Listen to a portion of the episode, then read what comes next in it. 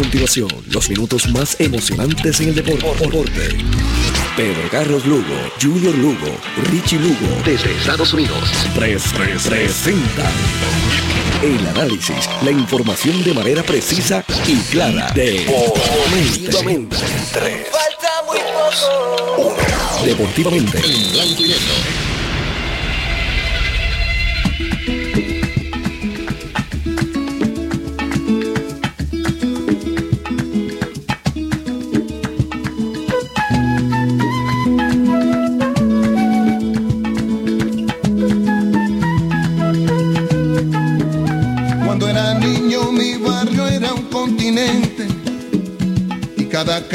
Un camino a la aventura. En cada esquina una memoria inolvidable.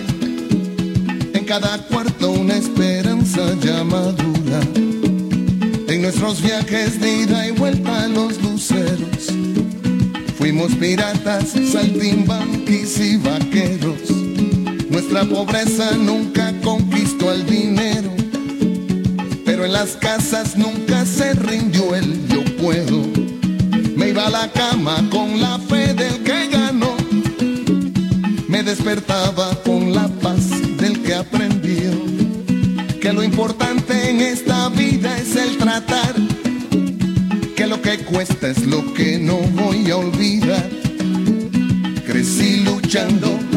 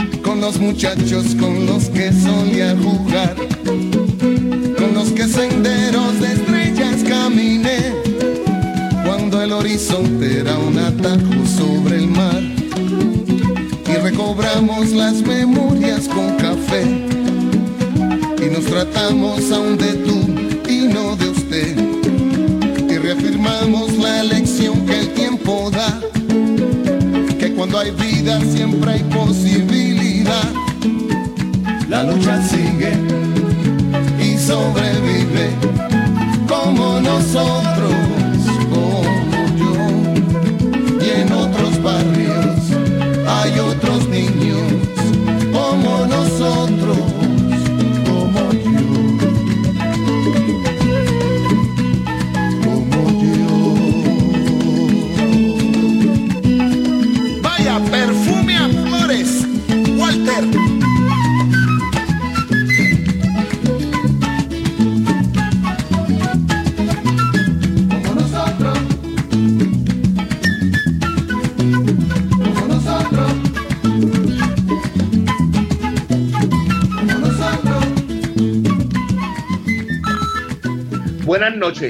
muy buenas noches seguidores de todos los deportes, bienvenidos a Deportivamente.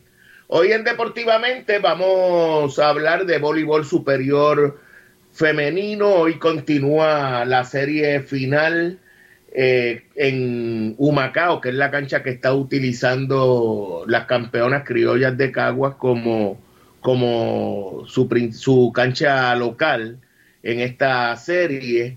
Eh, y lo que nadie esperaba es que eh, las Pinkin estuvieran ganando la serie 2 por 0. Ah, es, es, de urgencia una victoria para Caguas, que siempre tiene, tiene el material para, para poco a poco meterse de lleno en una serie. No, no descarten a Caguas aún perdiendo el juego de esta noche no se puede descartar. Pero es una situación difícil la que tienen hoy y si pierden, se empeora. Hoy, eh, como ayer tuvimos a, a Pepito Colón y lo vamos a tener nuevamente mañana analizando el juego de esta noche, pues hoy hemos invitado a Jessica Rosa, que es la oficial de prensa del voleibol superior femenino. De paso está ya en Naranjito. Dentro de un rato vamos a estar hablando con ella. Eso va a ser uno de los temas. Hoy vamos a hablar de béisbol de grandes ligas. Hemos invitado al licenciado Ángel Juarbe para que nos, nos hable de, de lo que está pasando, nos explique el, eh, cómo es el formato del wild card y otros temas. Eh, por ejemplo, ayer o en estos pasados días eh, ha entrado, ha surgido eh, el nombre de Edwin Díaz como un candidato al premio del Saiyón. Y, y a mí no me extraña que, que tenga eh, una buena oportunidad de, de colarse y, y recibir buenos votos, incluso ganar el premio, porque lo que ha estado haciendo Sugar eh, Díaz ha sido sencillamente impresionante, como lo que está haciendo el equipo de los Mets. Hoy volvieron a ganar, le barrieron la serie a, a Cincinnati. Cincinnati no es un buen equipo, pero, pero eh, en las grandes ligas, en el béisbol, eh, cualquier equipo puede ganarle a cualquiera en, en, en un momento dado son seis victorias consecutivas los que tiene, las que llevan los Mets de Nueva York. Oye, y, y el viernes, mañana están libres. Y el viernes comienzan una serie en frente a Filadelfia. Filadelfia también está caliente. Ambos equipos, tanto Mets como los Phillies, han ganado seis juegos en forma consecutiva. Eh, la ventaja de los Mets sobre Filadelfia es de 10 y medio, sobre Atlanta es de 7 juegos y medio. Hay otros resultados, varios equipos se han quedado tendidos en el terreno de juego, pero de eso hablaremos más adelante. Otro, otro de los temas principales hoy, obviamente, es el baloncesto superior nacional. Hoy tenemos una entrevista con Manolo Cintrón, el asistente de la dirección de de Eddie Casiano, eh, que nos habla del juego de esta noche, la importancia, todo el mundo está consciente de la importancia que tiene este partido, especialmente para los atléticos, bueno, pero también es importante para Bayamón, porque Bayamón, si logra sacar el juego de esta noche, eh, la serie, eh, creo entonces que será cuesta arriba para los Atléticos, que ya de por sí es cuesta arriba. Están enfrentándose al equipo más poderoso de la liga en el papel. También lo han demostrado en la cancha, tanto así que, que los vaqueros no han perdido todavía en los playoffs. Cuando más dura se pone la cosa, más duro se ha puesto el equipo de Bayamón. Y ahora no pierden, sencillamente no han perdido en los playoffs. Eh, el juego de hoy es sumamente importante, pero me parece que para los atléticos eh, reviste de una mayor importancia porque no pueden darse el lujo de caer 2 a 0 en la serie para jugar el tercer partido en el rancho vaquero. Pero vamos allá al Arquelio Torres, ahí está mi compañero Rubén Centeno, narrador de los Atléticos de San Germán. ¿Cómo está el ambiente para este importante compromiso y lo que viene a ser el primer juego de serie final en el Arquelio desde el 1997? Saludos, Rubén. Buenas noches, buenas noches, Junior, a ti y al público soberano que siempre está, está honra con, su audiencia. Desde las 3, 3 y 30 de la tarde, Junior, ya el conglomerado, mucho público, ya estaba haciendo fila para entrar al, al Coliseo Arquilio Torres. Eh, un ambiente quizás eh, mejorando eh, fechas anteriores.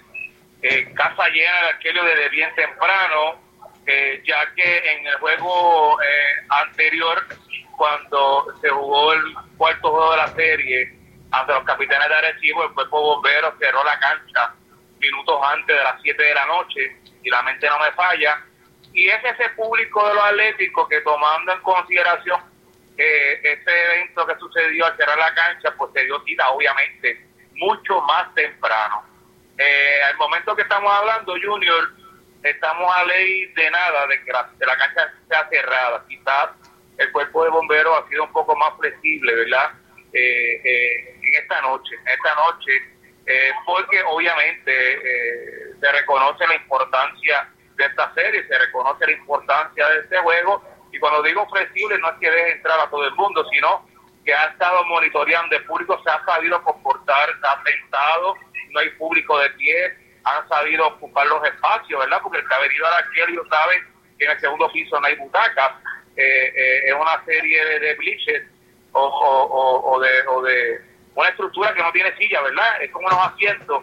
Y el público pues, ha sido orientado y, y, y ha sido responsable en ese sentido, lo que ha permitido que el cuerpo de bomberos pues permita que entre más personas. Pero aquí, sin lugar a duda, van a sobrepasar los 5.000 fanáticos esta noche desde bien temprano. De las 3 de la tarde ya las personas se dieron cita aquí en el Coliseo Arquero Torres Ramírez. Eh, llegó, eh, pudo ir gente de, de San Germán a, a Bayamón el, el lunes. Sí, muy poco, muy poco. El Coliseo Rubén Rodríguez es un coliseo inmenso, capacidad de 12 mil personas. Eh, en momentos eh, importantes, en momentos de rally, obviamente que Germán eh, tuvo, pues ahí tú podías sentir quizás escuchar esos fanáticos.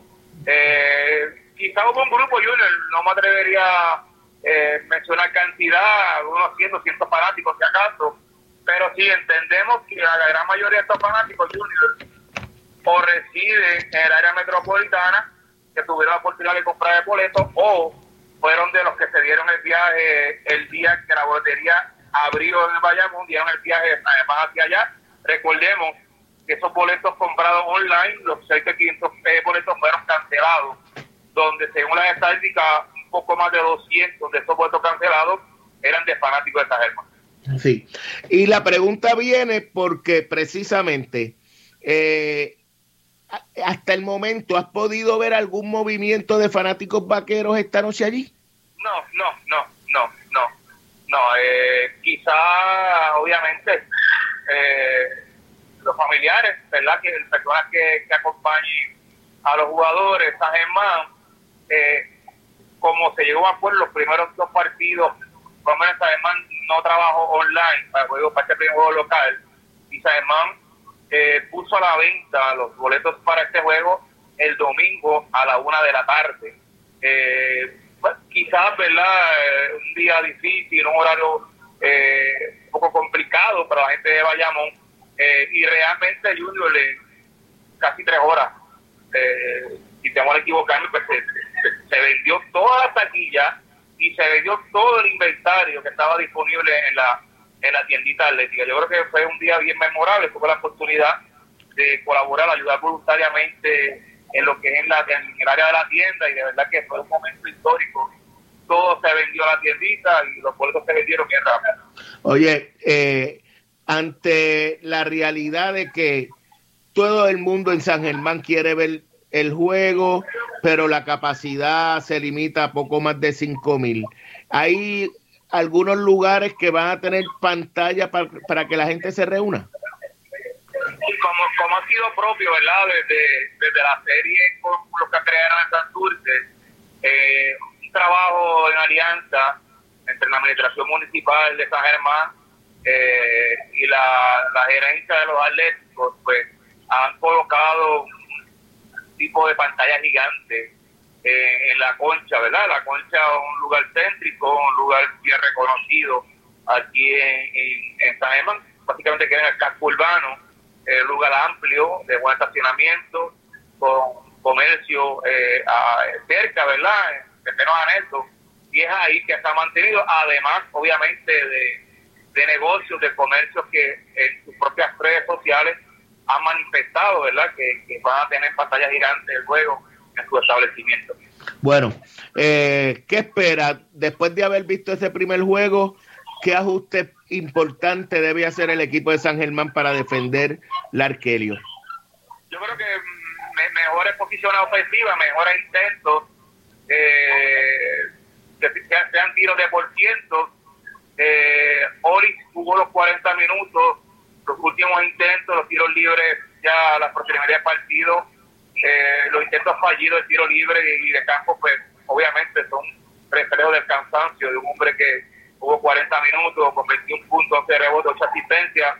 Eh, entiendo unos mejores posiciones ofensivas, pase extra, eh, hay que ir en bonche a, rebote. Yo eh, no era una preocupación mía, o, más, o más bien que la sea, es que los hombres grandes de, de Bayamón corren muy bien la cancha corre muy bien la cancha, voy a mover a los dos lados de la cancha, de, de, tabloncillo. Quizás además va a necesitar que estos hombres grandes que vengan de la banca, como Paraco Hernández, Josué Erazo, puedan eh, emplearse bien, ¿verdad? En, la defensa y poder, ¿verdad?, correr con ellos en, el juego. Eh, en la defensa yo entiendo que además hizo el trabajo, no porque DJ haya dejado en cinco puntos a Angelito, sino Angelito pues eh, se vio limitado en unas partes del juego yo creo que evitar doble disparos, doble intentos, hayamos tomado una serie de rebotes ofensivos eh, y tomar mejores decisiones a la hora de tirar. Esperemos un juego eh, más alegre, más eh, conjunto, eh, más organizada, es la palabra, más organizado de Norris Cole. Sabemos que el pasado lunes fue su primer juego en Puerto Rico, su primer juego a esta serie y bueno, entendemos que luego este partido tiene espacio para mejorar. Yo creo que esa es la clave, Junior. Evitar segundos tiros, mejores eh, posiciones ofensivas y en la medida que Norris pueda hacer su juego, ahí Simon va a tener la, la, la, opcional. Bueno, Rubén, no te quito más tiempo, sé que tienes que elaborar y sé que, está apretado esta noche el, el, Arquelio, eh, deseándole éxito a los Atléticos de San Germán en el juego de esta noche un fuerte abrazo a ti, a tu público y confiemos que Dios, ¿verdad?, nuevamente nos ayude. Esta serie esté empatada y entonces, pues, eh, y sería una serie de 5-3. Eh, primero el que ganar aquí hoy y después pensar en, el pie. Gracias. gracias, un abrazo. Gracias a ti, Rubén, y éxito. Gracias. Eh, Rubén Centeno, la voz de los Atléticos de San Germán en el baloncesto superior nacional. Más adelante en el programa vamos a escuchar a a, Manolo Cintrón, eh, con quien hablamos eh, durante la tarde de hoy eh, sobre, sobre el primer juego de la serie y, y, los ajustes y lo que espera de sus atléticos esta noche en este importante choque, especialmente para San Germán. San Germán no puede darse el lujo de, de, de perder. Eh, por ahí está Jessica Andino, eh, Rosa Andino, que es la oficial de prensa de, del voleibol superior femenino. Jessica, qué bueno tenerte en el programa una vez más. Saludos. Buenas noches, Junior, y buenas noches a todos ustedes que escuchan. El placer es mío. Saludos. Saludos. Bueno, estás en Humacao. No, no, no estoy en Humacao. Ave María, tú no fuiste para Humacao porque pensabas que no iba a haber eh, cabida para todos. ojalá, ojalá que se llene, de verdad que sí, creo que ha sido una buena asistencia hasta ahora y, y el voleibol está pasando por un buen momento, de verdad que la serie se está dando muy buena, ¿verdad? Este, el, el nivel de voleibol que estamos viendo en la cancha es un nivel de voleibol muy bueno, específicamente por parte del equipo de las Pinkins de Corozal. Todo el mundo pensaba, ¿verdad?, que iba a ser una serie eh, quizás bastante eh, para un lado, en este caso para las crías de Cabo, ¿verdad?, por el gran eh, trabuco que tienen, pero en este caso hemos visto cómo el juego en conjunto del equipo de Corozal tiene la serie ahora mismo 2 a 0 a su favor. ¿Te, eh, te ha sorprendido? Eh, por el dominio que ha exhibido Caguas, bueno, no solamente este año, sino por los pasados años eh, y de momento encontrarse en la serie en desventaja 2 por 0?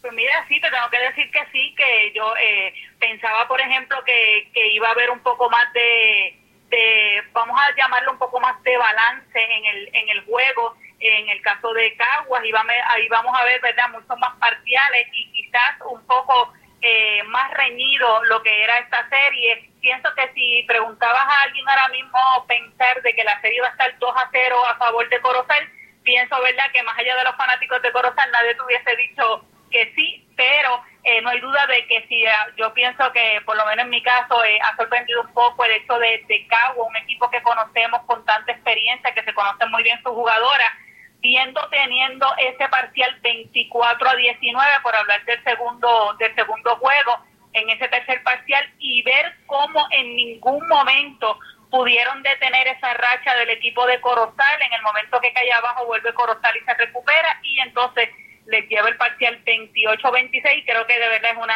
una gran sorpresa del momentum por el cual está pasando el equipo de Corozal ahora mismo. Eso que menciona, me parece que es un dato bien interesante, eh, el aspecto psicológico. Muchos equipos, cuando se enfrentan a, esos trabucos, ya van derrotados de antemano.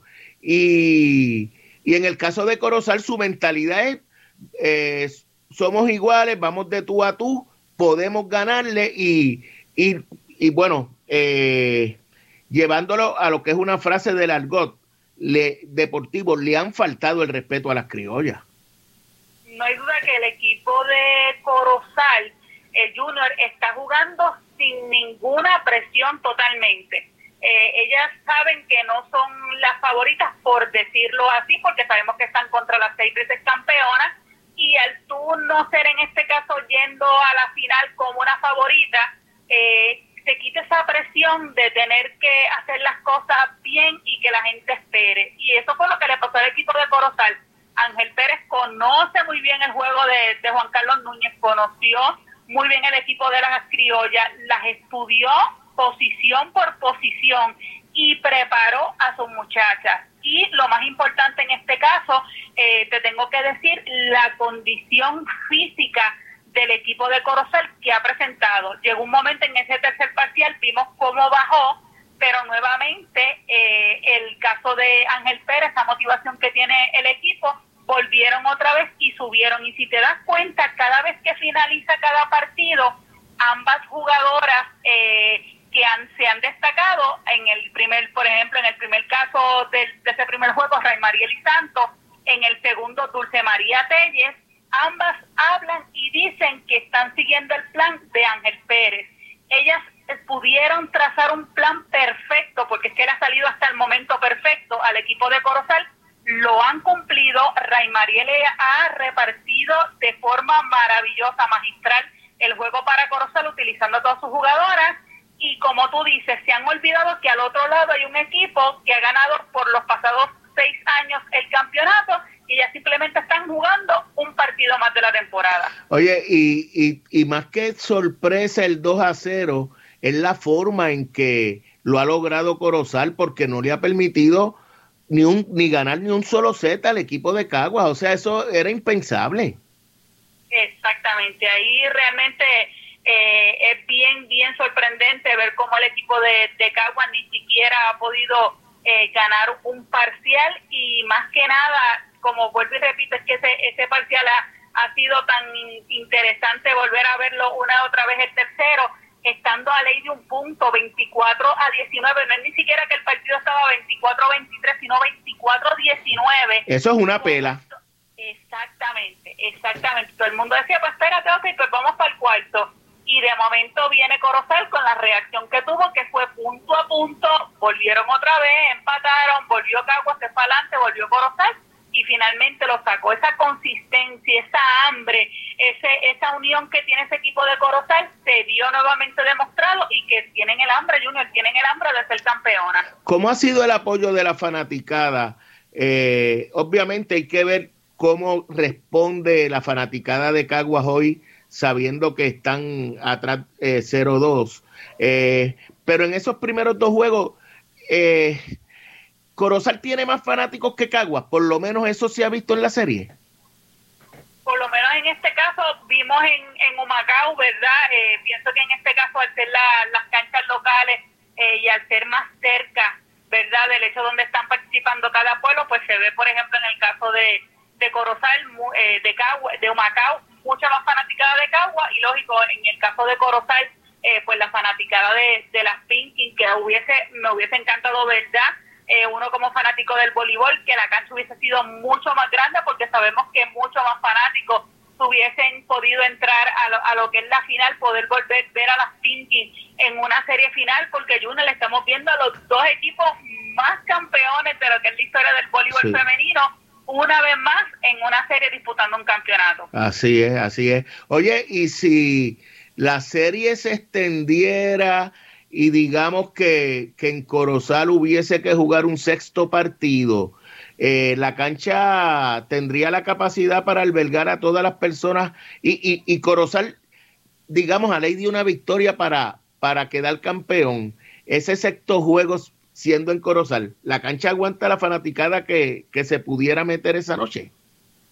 Pero mira, yo te tengo que decir que, que ponle desde ya, ¿verdad? Todo, todo puede pasar, la bola es redonda, bien lo decía Corozal, y me encantó una cita que escuché de, de Dulce María Telles, que están preparadas para el empate que viene, porque ya saben que Corozal, o, eh, que Cagua hoy va a venir a, a, como decimos, a comerse los niños vivos. Este, pero en caso de que se diera que Corozal ganase hoy, ya yo te estoy diciendo que en el cuarto Corozal va a tener un dulce problema porque ojalá, ¿verdad? Que, que la gerencia del equipo de Corozal pudiera buscar esa oportunidad de darle eh, a la fanaticada quizás una sede más grande, pero por otro lado también uno los entiende porque dice, por fin vamos a ganar un campeonato que hace tantos años no lo hacemos y sacarlo de casa, ¿me entiendes? Porque tú sabes cómo se vive el voleibol dentro de lo que es la cancha Carmen Zoraida Figueroa. Así que en manos está verdad de lo que es la, la gerencia y, y, la federación para saber lo que lo que pudiera pasar en caso de que Corozal ganara hoy. Y la presión que, que representa jugar en Corozal ante casa llena. Correcto, correcto. Se, se veía ese calor, este las jugadoras lo sienten también dentro de lo que es esta, esta condición física. No es lo mismo que jugar en una cancha amplia, que el aire corre, que está un poco más fresco, que respiran mejor, versus, ¿verdad?, estar en la cancha de, de Corozal. Jessica, gracias. Y no te vayas de ahí, te necesitamos en esa federación porque la información fluye. Pues gracias al, al doctor César Trabanco, ¿verdad? que es el presidente de la federación. Eh, yo soy contratista independiente pues, y el doctor me indicó ahí que necesitaba ayuda para poder llevar la información, así que estoy por el momento pues ayudándolo un poco con lo que es la Liga de Voleibol Superior Femenina, ¿verdad? Para que la, la prensa le pueda dar esa esa importancia que merece una serie tan importante como esta y ojalá que vengan cosas buenas, Junior. De ser así, pues estoy siempre disponible. Seguro. Jessica, un abrazo como siempre. Gracias, buenas noches, saludos. Cómo no. Eh, Jessica Rosa, oficial de prensa del voleibol y una distinguida periodista puertorriqueña de mucha experiencia y de mucha calidad. Bueno, vamos a hacer la pausa aquí en Deportivamente para regresar. Todavía tenemos que escuchar a Manolo Cintrón, hablando del juego, hablando de la serie en, en general y, y, al licenciado Ángel Juarbe con el béisbol de las grandes ligas. Será lo próximo aquí en Deportivamente por Good Quality Travel. A donde quieras viajar por el Taller Vega, la ley y la fuerza en hojalatería y pintura en el barrio Río Chiquito en Ponce y por Automeca Technical College, los profesionales de la mecánica. Una sola forma de escucharnos. 550. 50. WPAB 550. CERT, tu centro de imágenes diagnósticas con servicios de rayos X, CT scan, MRI, Open MRI, sonografía, mamografía, tomosíntesis de seno y PET scan. Además ofrece tratamiento de radioterapia para pacientes de cáncer. Todos nuestros centros cuentan con radiooncólogos diariamente y cuatro aceleradores para tratamiento ininterrumpido. Comunícate a nuestros centros ubicados en Ponce 842-2478 en Yauco 4920260 y Guayama 6860090 de lunes a sábados desde las 7 de la mañana. Sir, empatía, calor humano y sensibilidad nos distingue. Horario especial de lunes a viernes de 7 de la mañana a 3 de la tarde. Llámanos para coordinar tu cita. Good Quality Travel. En Good Quality Travel le ofrecemos las mejores ofertas con los mejores y más variados destinos para ese viaje soñado. Llámenos a los teléfonos 284-1407, 284-1410 y libre de costo al 635-0263 para ayudarlos a planificar su viaje. Good Quality Travel. A donde quieras viajar. Y ahora continúa deportivamente en blanco y negro por WPAB 550. De regreso en Deportivamente, una presentación de Con Concreto IN. Puedes llamar al 939 350 6060, el teléfono de Con Concreto Inc. y por CERT, la tecnología más avanzada a su alcance. El licenciado Ángel Juarbe está con nosotros para hablarnos del béisbol de las grandes ligas. Saludos, Juarbe buenas tardes, noches. Junior, buenas tardes a los gentiles Radio Escucha. Bueno, eh, Juarbe, interesante lo que está pasando en el béisbol de las grandes ligas. Primero, un comentario sobre, sobre las transacciones, que hubo mucho movimiento en, acercándose la, la fecha límite de cambio. Eh, los movimientos que se, que se realizaron, algunos de ellos eh, de mucho impacto.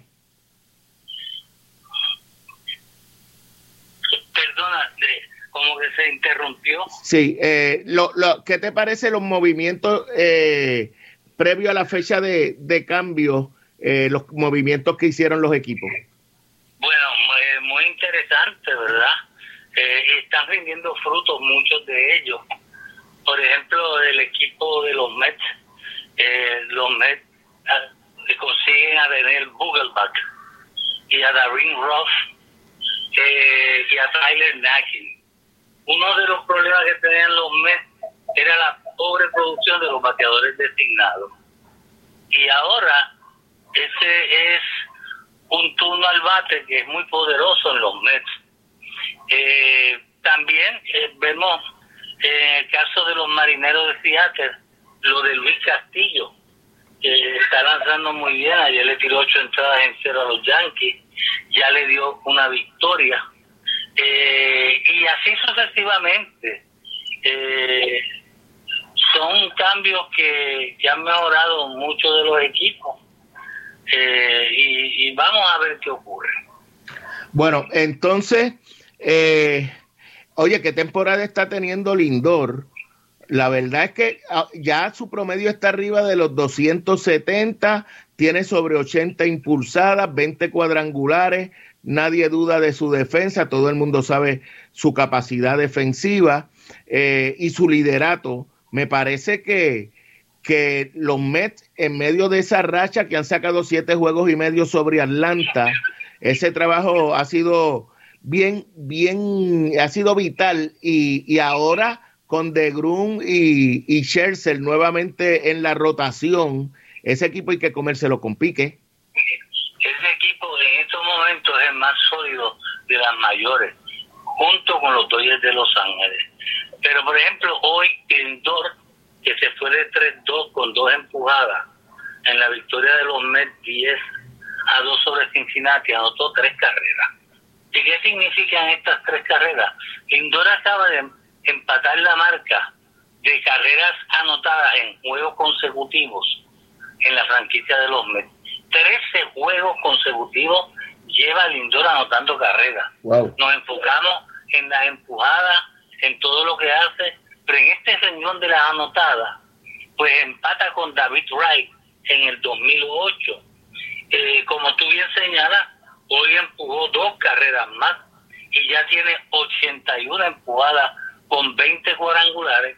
Hoy se fue de 3-2 y está en 270, pero sin lugar a dudas, ese es el lindor por el que pagó los meses. Así eh, Lo otro es eh, Jacob de Grum, es el Jacob de Grum que conocemos, impresionante, pero también con unas rectas meteóricas, unos slides de 96 millas. Manchester tiene 5 y 0 desde que regresó de la lista de lesionados. Eh, Carlos Carrasco ha sido un inminente ganador. Le enseñó el splitter a Taiwan Walker, que ganó hoy, que ganó su juego número 8. Ese equipo de, de los Mets tiene a un Chris Bassi, que imitó prácticamente a Jacob de Grom con ocho entradas en una carrera sucia. Y tienen al zurdo David Peterson, el lesionado, pero está por ahí, el que abrió el juego inaugural, Tyler Mer. Pero lo más importante, tienen el mejor relevista del béisbol, porque lo que está haciendo, sin lugar a duda, eh, Edwin Díaz, es realmente impresionante, ¿verdad? Y, y, no solamente eh, la cantidad de salvados, es que eh, tiene una efectividad microscópica. Y, y en estos momentos se menciona, aunque hay mucho trecho por delante, pero se menciona para, para candidato o recibir votos para el Rayón. Y, y pudiera ser, ¿verdad? Hay dos lanzadores que, que están en estos momentos con buenos números, que son Sandy Alcántara y Tony Gonsolin, también Tyler Anderson de los Dodgers, son iniciadores, pero no hay duda de que lo que está haciendo Edwin Díaz es impresionante. Lleva ocho entradas en relevo ponchando a los tres. Qué bárbaro. Y los, y los otros días ponchó los tres con diez lanzamientos. Hay una hay una frase que se utiliza cuando un lanzador eh, poncha a los tres bateadores con el mínimo de nueve lanzamientos. Se llama una entrada inmaculada. Pues él no la tuvo inmaculada por un foul.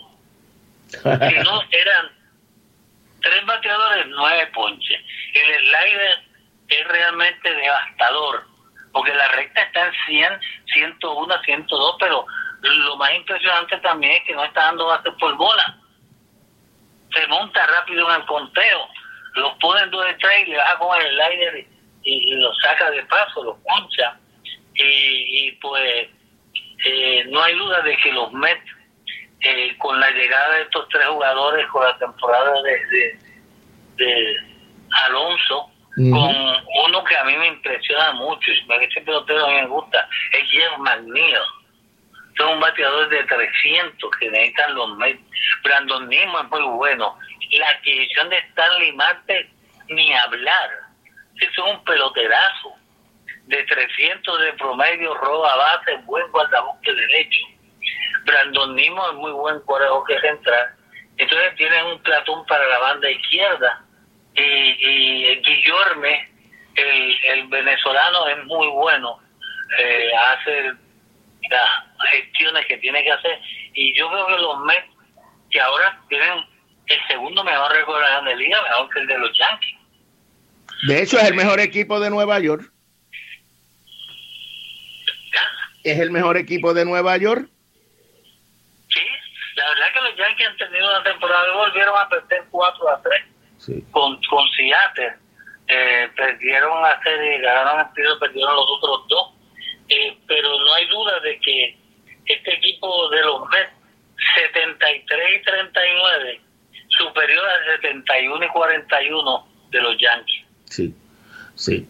Eh, yo quisiera, Juarbe, que nos explicaras el formato especialmente eh, para los playoffs, especialmente lo del, lo del wild card o tarjeta salvaje, como tú la llamas. Sí, ese es un tema bien interesante, bien importante eh, y que hay que dominar.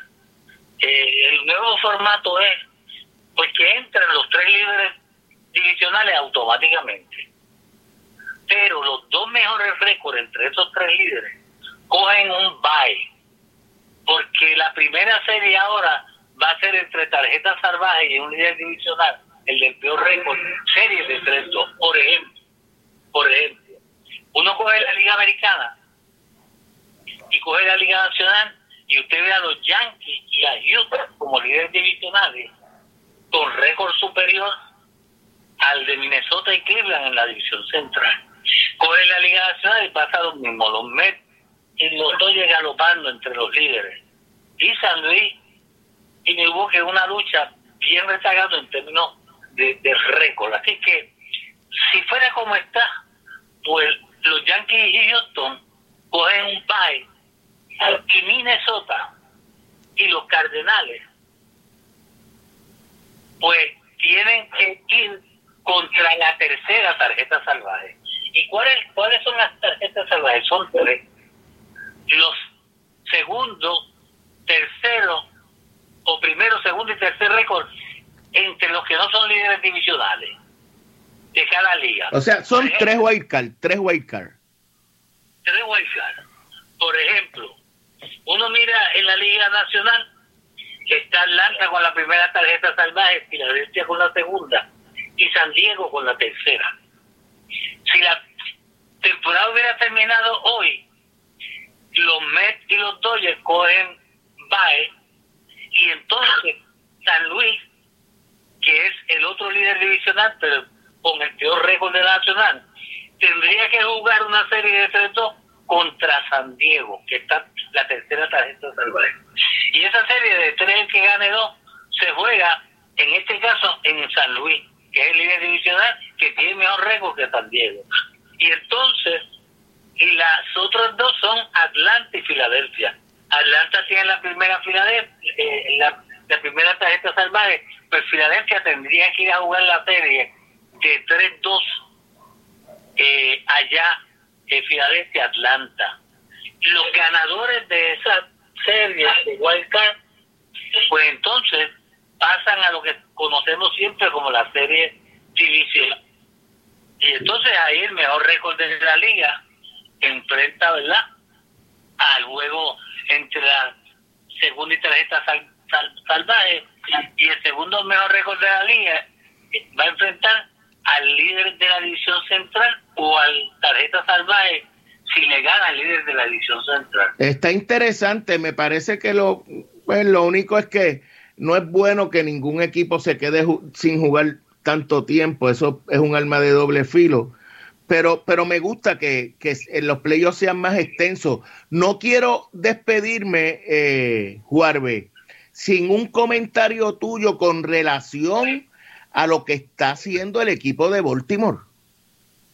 Bueno, eh, ese es un equipo realmente que ha sido la gran noticia de la temporada, porque esa es la nómina más baja de las mayores, la más baja. Y ese es un equipo que viene de perder 110 juegos. Entonces, cuando uno mira el récord de Baltimore, que ahora está empatado en la tercera posición con Tampa, con 58-52, Tampa perdió esta tarde. Pues ahí tú tienes un equipo que tiene un talento joven enorme, contienda y que hay entusiasmo en Baltimore. Pero entonces salen de Jorge López, que ha sido uno de los revistas más sólidos de la Liga Americana, que ya le dio un salvado a Minnesota, y salen de un bateador de Trey Mancini, que en los primeros seis juegos conectó tres cuadrangulares y empujó siete carreras para el equipo de Houston. Entonces, tú dices, wow, encima de que están con una buena campaña, también se desprenden de dos jugadores que son muy claves y siguen ganando. Entonces, pues es interesante porque en estos momentos, incluido los juegos de esta tarde, Toronto tiene la primera tarjeta salva en la americana. Si hacen la segunda y ahora hay un empate para la tercera entre Baltimore y Tampa. Sí, pero Baltimore se va a enfrentar se va a enfrentar hoy a, a, Toronto, va, va, a lanzar Berrío, el juego está de, eh, no ha empezado por problemas, hay lluvia, pero si gana Baltimore a Toronto hoy se pone un juego de Toronto también. A un juego de Toronto. Ayer le ganó. Sí. Y entonces, este, ciertamente, el dirigente de Baltimore, pues tiene un buen resumen para dirigente del año. Sin duda. Y, y repito, aparte de la impresionante campaña de 58 y 52, con la nómina más baja, pues uno dice, wow, no hay duda de que tiene una campaña espectacular y en estos momentos tienen cuatro juegos y medio de ventaja sobre Boston. Así es. Bueno, Juárez, gracias y nos, nos mantendremos en comunicación. Con mucho gusto, Ayuda. Cómo no. El licenciado Ángel Juárez aquí en Deportivamente. Hacemos la pausa para regresar con Manolo Cintrón y su análisis de la serie eh, Bayamón y San Germán en el baloncesto superior nacional, una presentación de Good Quality Travel, a donde quieras viajar. Cuando acelera el ritmo del deporte. Y llevamos el resultado al momento, deportivamente, en blanco y negro CERT, tu centro de imágenes diagnósticas con servicios de rayos X, CT scan, MRI, Open MRI, sonografía, mamografía, tomosíntesis de seno y PET scan. Además ofrece tratamiento de radioterapia para pacientes de cáncer. Todos nuestros centros cuentan con radiooncólogos diariamente y cuatro aceleradores para tratamiento ininterrumpido. Comunícate a nuestros centros ubicados en Ponce 842 2478 en Yauco 4920260 y Guayama 6860090. De lunes a sábados desde las 7 de la mañana. Sir, empatía, calor humano y sensibilidad nos distingue. Horario especial de lunes a viernes de 7 de la mañana a 3 de la tarde. Llámanos para coordinar tu cita. Nuestro próximo programa de izquierda a derecha con Rafi Vargas. Y ahora continúa deportivamente en blanco y negro por WPAB 550. Una presentación de CERT, la tecnología más avanzada a su alcance y por Automeca Technical College. Los profesionales de la mecánica, bueno, vamos a escuchar a Manolo Cintrón en una entrevista que le realizáramos en hora de la tarde. Manolo Cintrón. Manolo Cintrón, asistente de Eddie Casiano en la dirección técnica de los Atléticos de San Germán. Manolo, de regreso a casa luego de, perder el primer juego en Bayamón, eh, ¿qué te parece el momento que está atravesando San Germán eh, en esta temporada?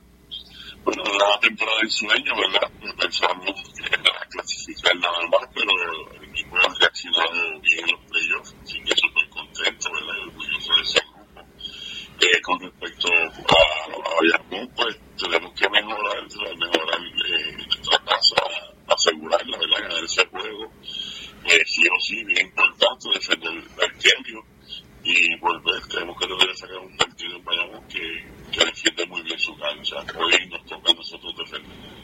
Oye, Manolo, eh, háblanos de ese primer juego, un lento comienzo, una buena reacción, especialmente en el tercer parcial. Eh, ¿Qué te enseñó ese primer juego de la serie? Bueno, tenemos que defender mejor, eh, hacer que no eh, bobo, ¿verdad? Eh, buena ejecución, tenemos que tener buenas ejecuciones y en, la, el lado defensivo tenemos que rebotear y tenemos que, que, que con los hombres grandes que nos hicieron mucho daño.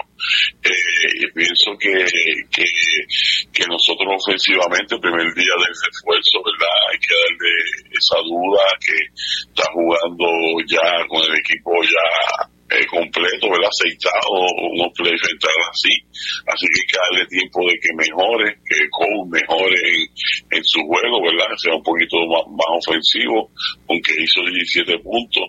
Eh, y, nada, que el equipo siga jugando como estaba y su intensidad defensiva y ofensiva es bien importante para nosotros. Manolo, puede ser eh, ese tiempo, cuando los equipos ganan, lo ideal es seguir jugando Ustedes pararon casi una semana, una semana, eh, y, y eso tiende a enfriar los equipos, obviamente. ¿Eso pudo ser un factor?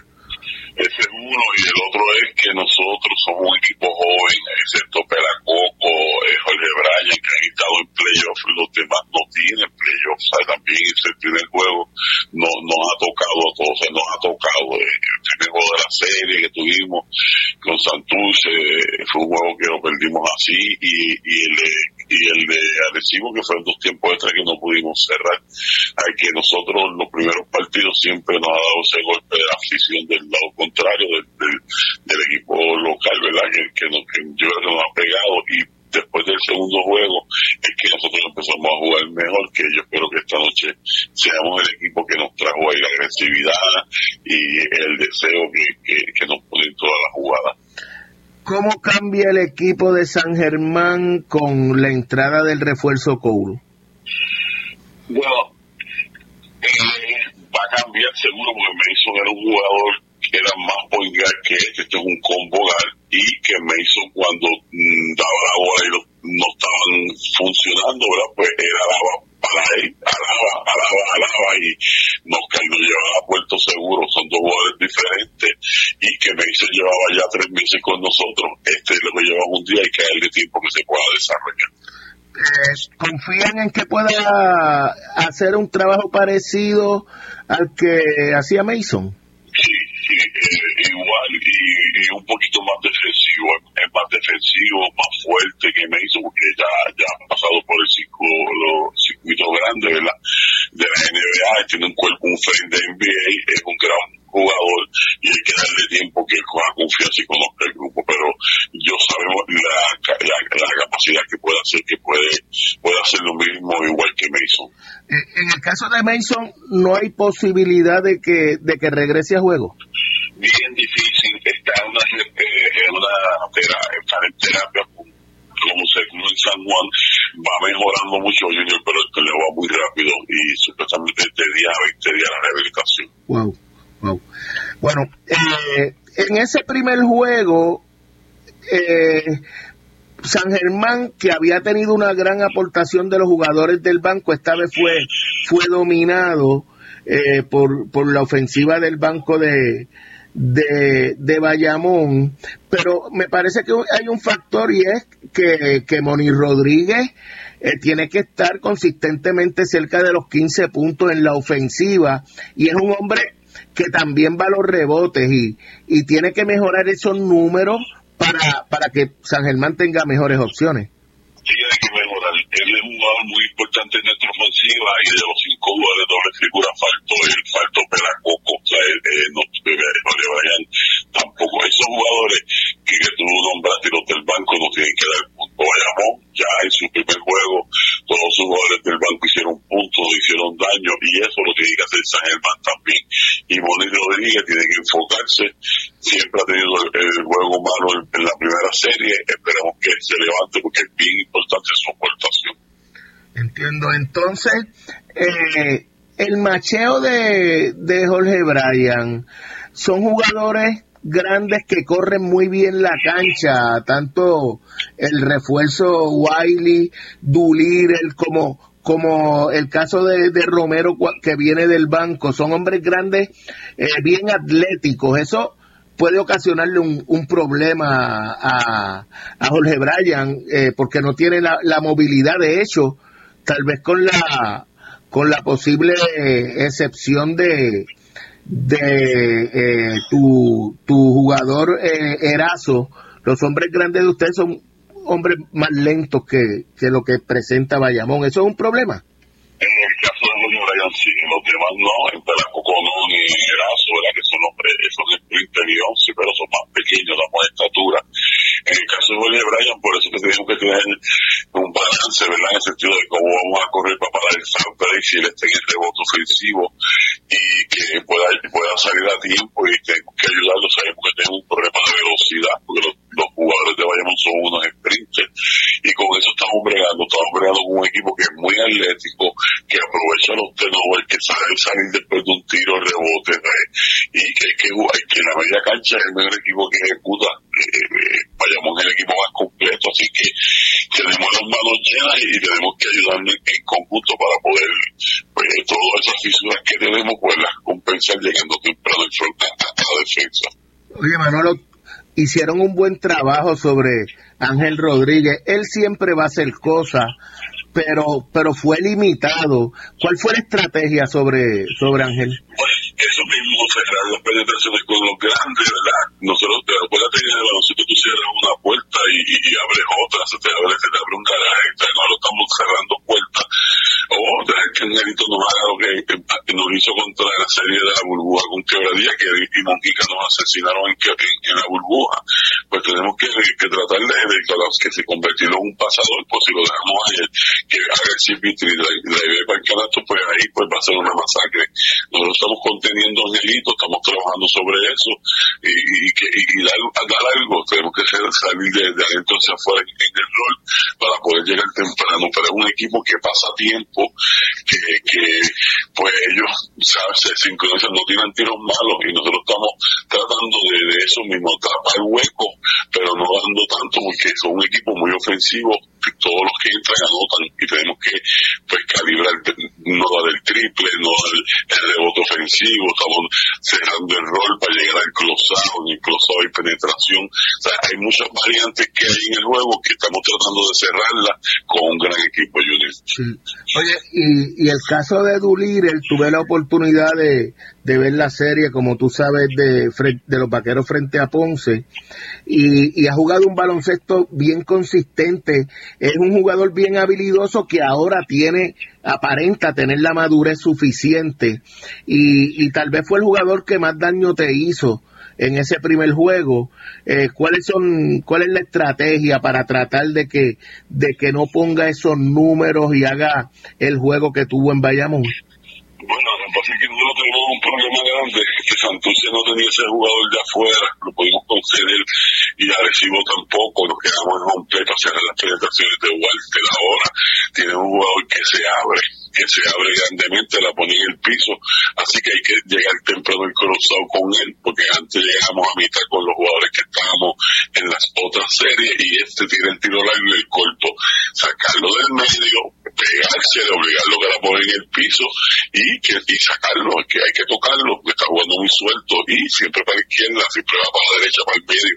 Tenemos que hacer pequeños detalles, hacerlo con tiempo, pero tenemos que poner el cuerpo a él. Y es el cuarto año que está ese jugador con ellos, que es, es el jugador que, que no moja por el papa, es el asesino silencioso y dejemos la, las manos llenas con él. Estás en casa, allí vas a tener el respaldo 100% de la fanaticada, esa energía.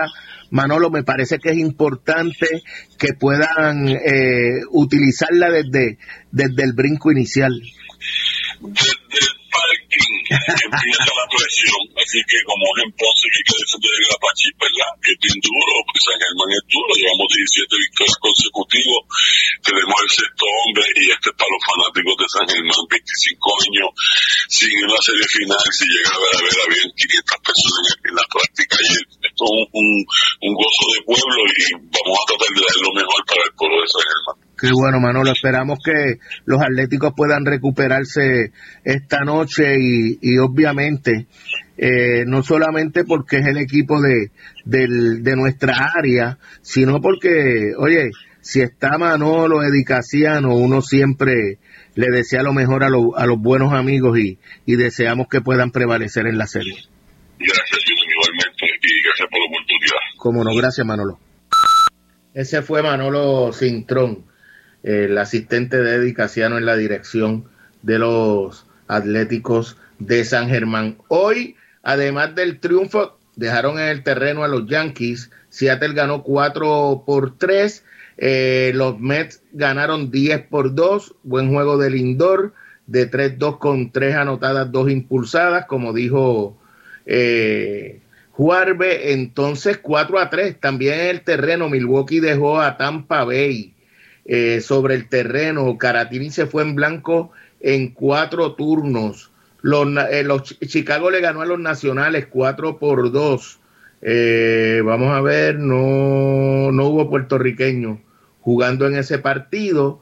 Oye, 5 a 4 en dos entradas, también en entradas extras.